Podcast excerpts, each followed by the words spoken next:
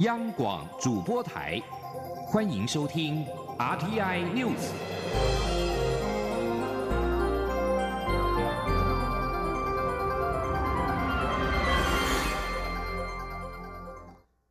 各位好，我是主播王玉伟，欢迎收听这节央广主播台提供给您的 RTI News 新闻。首先带您关注。国民党总统参选人韩国瑜今天举行记者会，宣布由国政顾问团总召、行政院前院长张善政担任他的副手。韩国瑜表示，张善政产官学经历完整丰富，而且与他的人生观、价值观相近，也非常接近庶民，一直都是他担任副手人选的首选。未来他会与张善政一起努力，为台湾这一块土地与人民好好打拼。今天，央广记者刘品熙的采访报道。国民党总统参选人韩国瑜十一号上午与国政顾问团总召张善政一同在高雄竞选办公室举行记者会，宣布副手由张善政出任。对于张善政为何出现，韩国瑜指出，总统副总统的组合不只考量选票，也要思考将来为国家做事的分工。张善政的学经历丰富，在产官学界都有卓越的表现。他并透露，他当年在北农总经理任内，张善政担任行政院长后，凌晨三四点前往视察年节蔬菜水果供应情况。张善政立刻换上雨鞋，从头看到尾，并仔细询问，完全没有派头与架子，并与他在北农一起简单吃早餐，闲话家常。一个行政院长能如此接近庶民与基层，令他非常敬仰崇拜。后来，他获得国民党提名为总统参选。然后一直将张善政当做副手的首选，这个决定也已经有一段时间，只是十号才临时打电话通知张善政参加十一号的记者会。他说：“决定跟期待副总统人选的过程之中，其实张善政院长一直都是首选，这个我要特别来报告，因为我们知道这个组合，总统跟副总统的组合。”不是光选票上的考量，还有一个很重要，就是将来为国家做事情分工上的考量。所以，一直张院长一直是我心目中的首选。韩国瑜强调。自己与张善政的人生观、价值观很相像，两人的目标都是莫忘世上苦人多。张善政现在是个快乐的农夫，他以前则在卖菜。两人与土地的关系都非常接近，也都热爱中华民国，非常担忧台湾的前途。在台湾当今的政治环境，要打一场干净公平的选举变得很困难。他与张善政向全民许下最神圣的诺言，两个人一定会一本初衷，打一场干净磊落无私的选战。可以预知未来还有很多炮火、炸弹与抹黑扭曲，但他与张善政会坚定的走下去。韩国瑜之前曾表示，副手与阁魁人选会一起公布。韩国瑜被问及阁魁人选时，则表示。总统的职责是负责台湾安全，也就是两岸国防与外交。行政院长的任务则是要让人民有钱。他的阁魁人选目前还没有要公布，但任务很清楚，就是必须拼经济。未来张善政如果顺利当上副总统，将与行政院长搭配，起到很大的作用，一定会很忙碌，绝不可能是备胎。央广记者刘品熙的采访报道。张善政早年在科技界发展，二零一二年二月在前总统马英九的延揽下入阁，二零一六年接任行政院长颇获好评。张善政今天表示，他当副手不会只是吉祥物，希望以科技背景协助韩国瑜落实庶民经济，并且达成下架民进党政府的目标。今天记者王维婷的采访报道。高雄市长韩国瑜十一号宣布，与国政顾问团总召集人、前行政院长张善政一同搭档竞选二零二零年总统与副总统。张善政今天在记者会上表示，愿意担任副手有三项理由：希望以无党籍身份和韩国瑜一起带领国家回归善良政治的本质，建立只问是非不问蓝绿的政府。他希望能够帮韩国瑜加分，达成下架民进党。党政府的目标，张善政也说，要以科技背景协助台湾迈向科技兴国和智慧治国，落实庶民经济。张善政表示，他知道外界会质疑他曾经说过不会担任副手，但是让他改变想法的就是国政顾问团，因为他统筹国政顾问团，对施政有全盘了解。如果担任副总统，将可成为执政的催化剂，不会只是放在一边的吉祥物。张善政表示，原本希望在大选后回归田园生活，但是每个人都无法置身事外，所以面对韩国瑜邀约时。实在没有办法说不行。张善政说：“现在做了这个副手的允诺，一诺至少四年，和我原来规划刚刚讲的相差太远。但是其实静下心来想一想，我们每个人都活在我们的俗世里面，谁也无法置身事外。如果国政不上轨道，大家生活都过不好，我即使搬到深山里面也一样。所以，当韩国瑜。”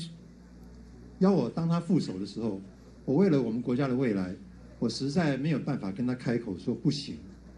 张善政出身工程界，并长期在科技领域发展。他取得美国康奈尔大学博士学位后返国任教。一九九一年进入行政院成立的国家高速电脑中心，之后转往科技公司发展，并于二零一零年担任 Google 亚洲硬体营运总监。二零一二年，在前总统马英九的邀请下，入阁担任科技政委，并兼任科技部长。太阳花学运后，张善政出任行政院副院长，肩负政府与网络世代的沟通重任。二零一六年国民党总统选举大败，张善政接任行政院长，也是马英九任内最后一任阁魁。张善政上任后，在台南大地震、冲之鸟岛礁争议等处理获得好评。民调显示，张善政是马英九任内满意度最高的阁魁。张善政卸任，一度宣布参选二零二零年总统，但是于今年八月宣布弃选。随后担任韩国瑜国政顾问团总召集人，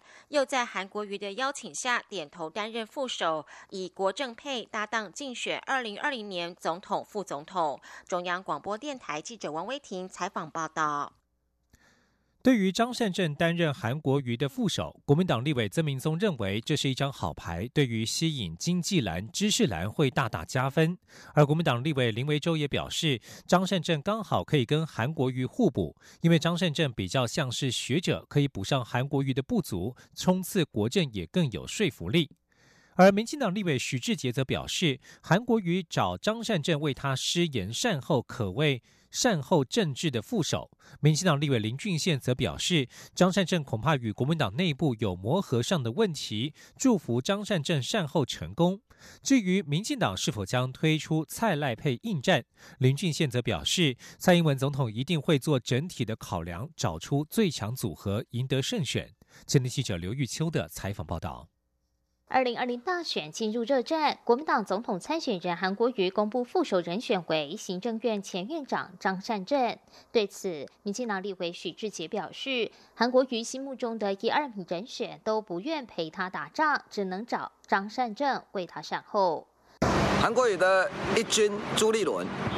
二军中生代的江启臣，都不愿意陪他打仗，只能找张善政。为韩国瑜的私言做善后的政治处理，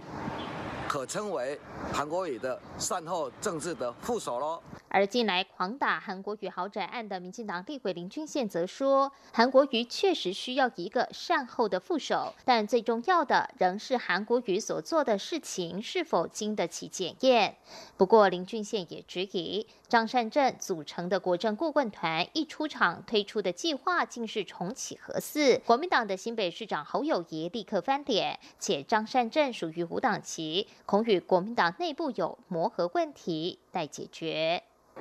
看起来，这张善政啊，恐怕跟国民党内部啊有很严重的磨合问题。因为张善政他是无党籍，他跟国民党内部啊，过去应该也没有什么样的共识啊，或者是相关参与党务的事啊的这种经验啊。不过还是尊重韩国瑜了啊，还是祝福他了啊。那也祝福张善政，他可以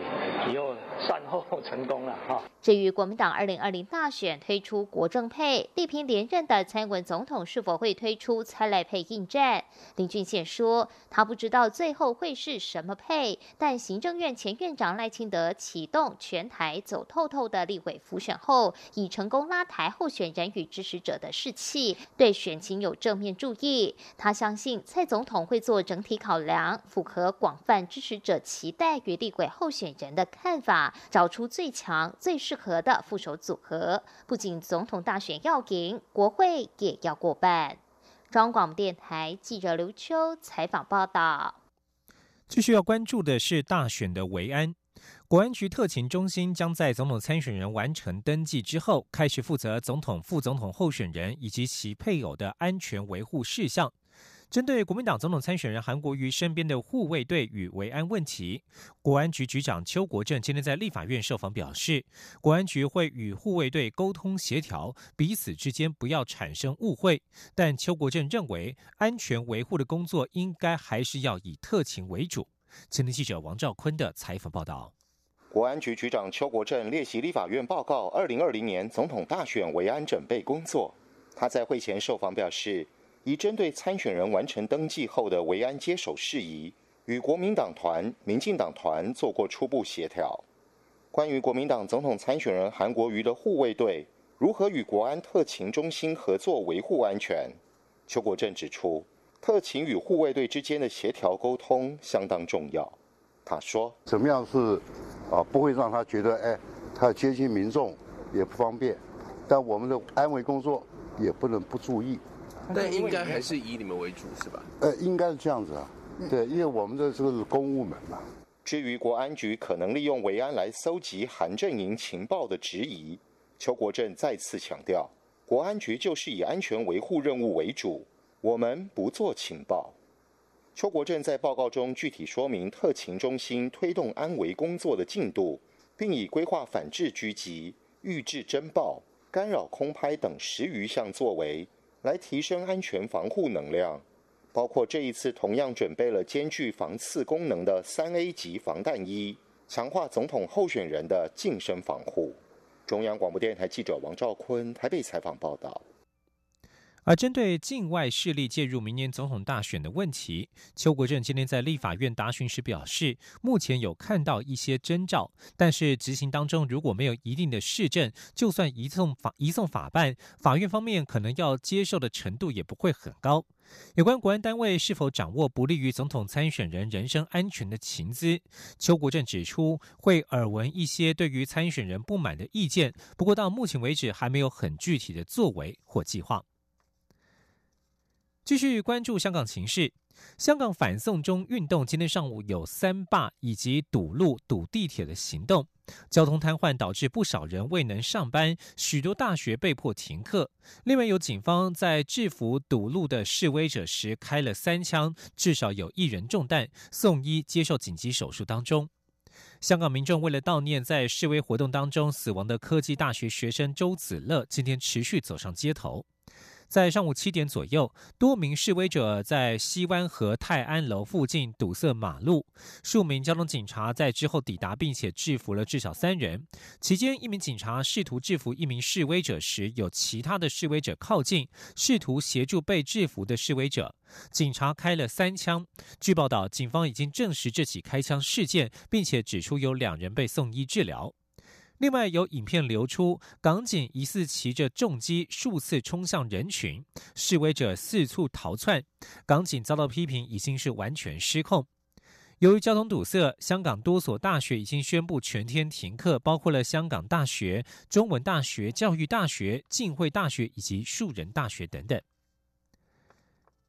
据将焦点转到玻利维亚。由于反对派质疑大选舞弊，引发街头长期示威，加上警方和警察的倒戈，玻利维亚总统莫拉莱斯在十号宣布下台。今年六十岁的莫拉莱斯在两千零六年首次出任总统，是他们该国史上第一位印第安人总统，也是南美洲在任期间最长的左翼领导人。他在两千零九年和二零一四年成功连任。十月二十号，他再以些微差距跨越当选门槛，赢得第四个总统任期。但是反对派质疑大选舞弊，发起长达三周的街头示威，期间至少有三人丧生。莫拉莱斯曾经在十月宣布愿意重新大选，但是为时已晚，群众示威已经无法平息。以上新闻由王玉伟编辑播报。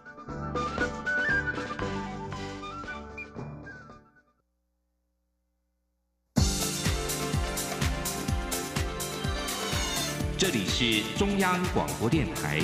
台湾之音，欢迎继续收听新闻。听众朋友您好，我是张顺祥，欢迎您继续收听新闻。蔡英文总统今天在接见外宾的时候表示，台湾站在守护民主价值的第一道防线，会继续的跟美国以及理念相近国家加强合作，捍卫民主的价值跟生活方式，并且善用台湾优势与强项，彰显作为世界良善力量的角色。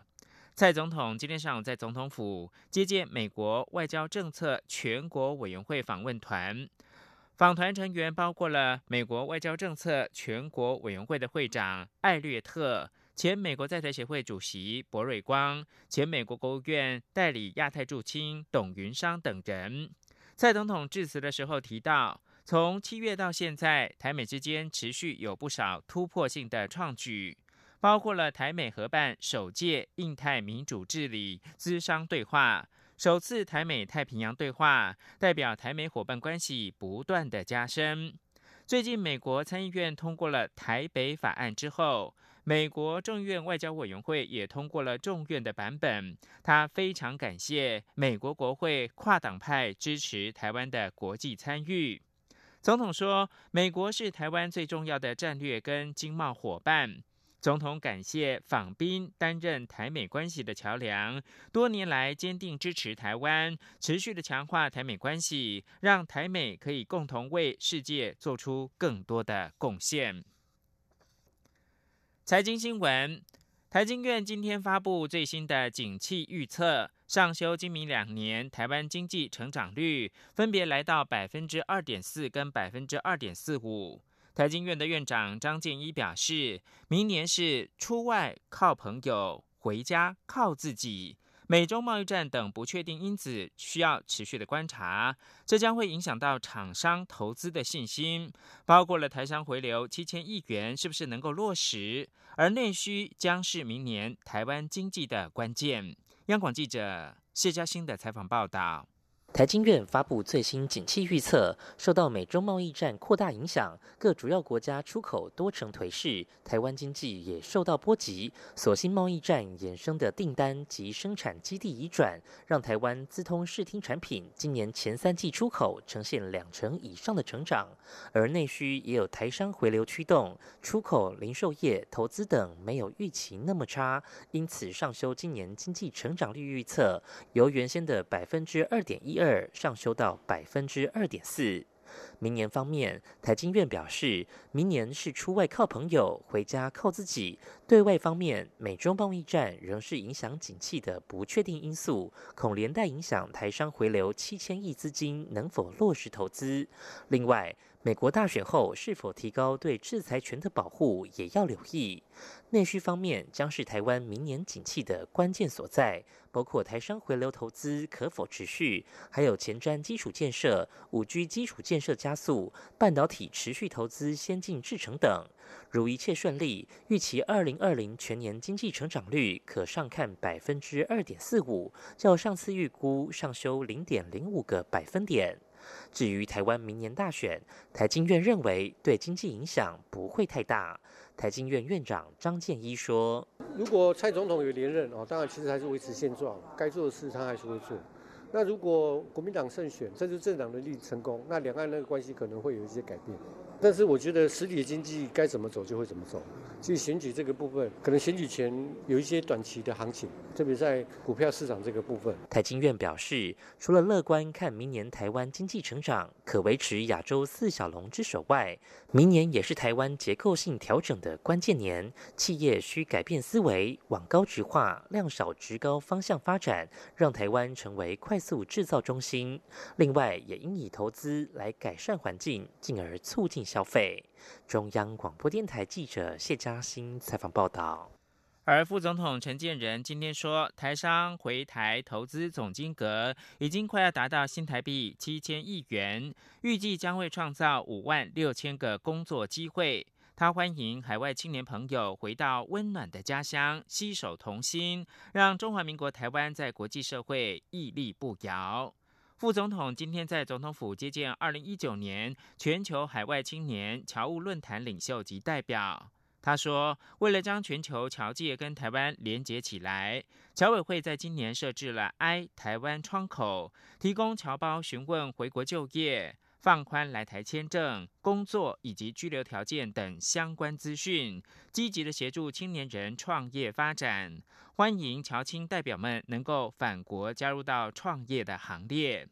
陈副总统说：“为了吸引海外台商回流。”政府大力推动欢迎台商回台投资行动方案，台商回台投资的总金额已经快要达到七千亿元，预计将会创造五万六千个工作机会。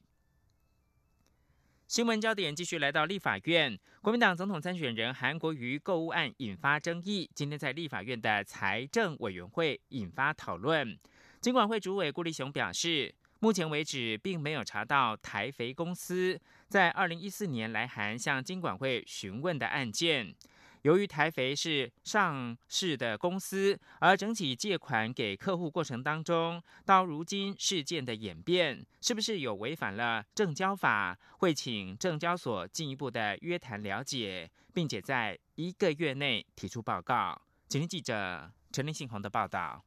国民党总统参选人韩国瑜遭周刊报道投资位于南港的预售屋案，此案是由农委会旗下台肥公司和地主共同开发。由于当时中央银行对豪宅贷款控管，使得贷款成数从七成降至五成。台肥表示，包括韩国瑜等其他客户，当时如果有提出需求，都可以获得台肥另外两成的借款。且此案也于二零一四年向金管会提出请示，并且获得核准。不过，金管会主委顾立雄十一号出席立法院财政委员会，他在会前媒体访问时以及立委质询此议题时都表示，金管会并没有找到台肥公司所说二零一四年向金管会询问的函件。顾立雄说：“我们去查的结果，我们并没有查到之前有台肥公司有任何就这个案子有来函询过本会了。”那所以现在因为是这几天事情发生，那我想我们会进一步来了解。民进党立委吴炳瑞质询时指出，台飞是上市公司，且根据公司法的规定，公司并不能直接代放给私人客户，因此此案是否违反证交法需进一步追查。不过，顾立雄也表示，虽然公司法是经济部负责，但监管会针对上市贵公司有资金代理处理原则，会请证交所进一步了解台飞是否有违证交法。顾立雄说。我们是用资金待遇，有一个上市贵公司的资金待遇跟倍数保证的处理原则。这个资金待遇的处理原则里面也有提到类似公司法的十五条这样的一个条文啊。所以我想我们这个部分就先请证交所来了解他们相关处理这件事情的一个经过。至于国民党立委曾明宗则质疑，从财报上不可能揭露个人买卖记录，这起事件一定是有特定人士故意泄露消息。他要求证交所针对各自外泄，追查台肥公司的公司治理是否有漏洞。郭立雄也回应承诺，会在一个月内提出报告。中央广播电台记者陈林信洪报道。同样是在立法院，宜兰的南方澳大桥坍塌，造成严重的死伤。交通部次长，也就是台湾港务公司的代理董事长黄玉林，今天表示，惩处名单下个星期会出炉，并且提报到交通部。立法院交通委员会今天是审查二零二零年度中央政府总预算案附属单位预算营业部分关于交通部主管的台湾港务股份有限公司的营业预算。宜兰南方澳大桥坍塌造成严重的死伤，外界关注惩处名单何时出炉。黄玉麟答询的时候表示，目前惩处名单还在讨论之中，没有正式送件，大概下周之前就会决定惩处名单。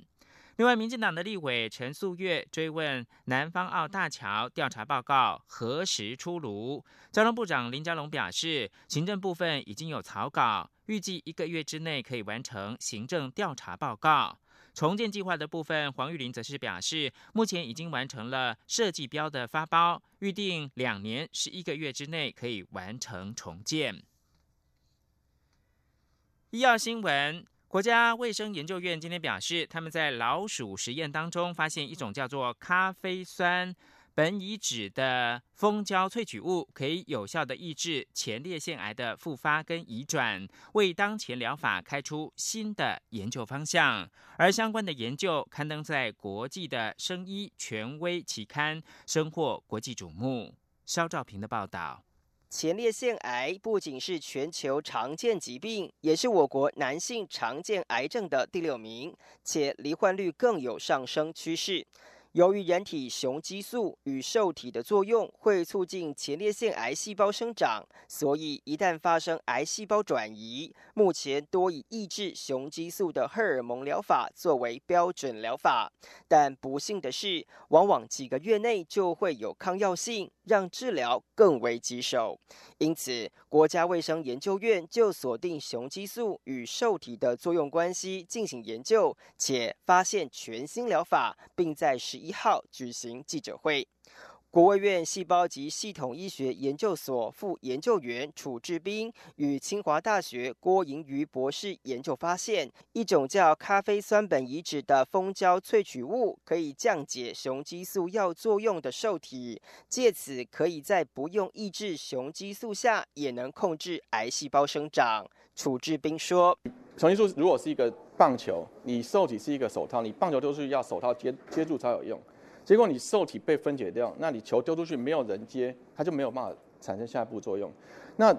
因为它是一个天然物，然后又把受体分解掉，所以它其实就很不会产生抗药性。而且我们先前的研究也显示，CAP 除了抑制这个受体，它还可以什么？它可以抑制肿瘤的转移，还可以抑制这个肿瘤的生长。楚志斌进一步表示，从喂食小鼠的研究发现，癌细胞不仅没有转移，且对复发性肿瘤也有五成的抑制效果。他说：“呃，喂食开始六到八周就可以产生效果，那换算成人的话，大概也要乘上六倍，所以大概是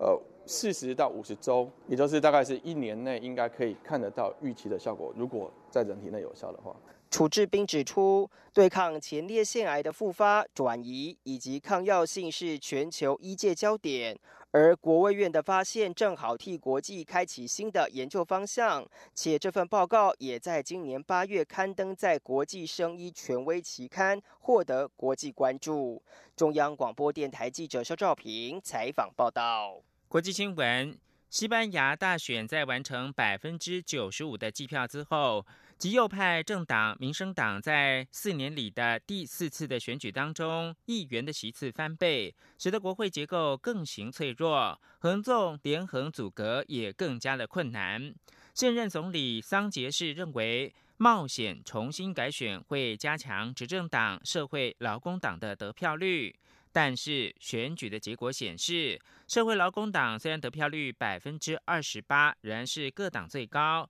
席次却比四月选举的时候一百二十三席更少，在三百五十席的国会里面，可能只有掌握一百二十席。目前的数据显示，选后可能出现左右派都没有办法过半的僵局国会。所以需要各个领袖拿出创建而且严肃的协商，最有可能仍是由社会劳工党来阻隔。问题是要跟谁联盟呢？以及联合政府在这样的国会结构之下能够持续多久？在计票完成超过百分之九十五之后，保守派的人民党排名第二，有望获得八十八席。民生党跃居第三，渴望从四月首次参与国会大选即斩获二十四席，一路暴增到五十二席。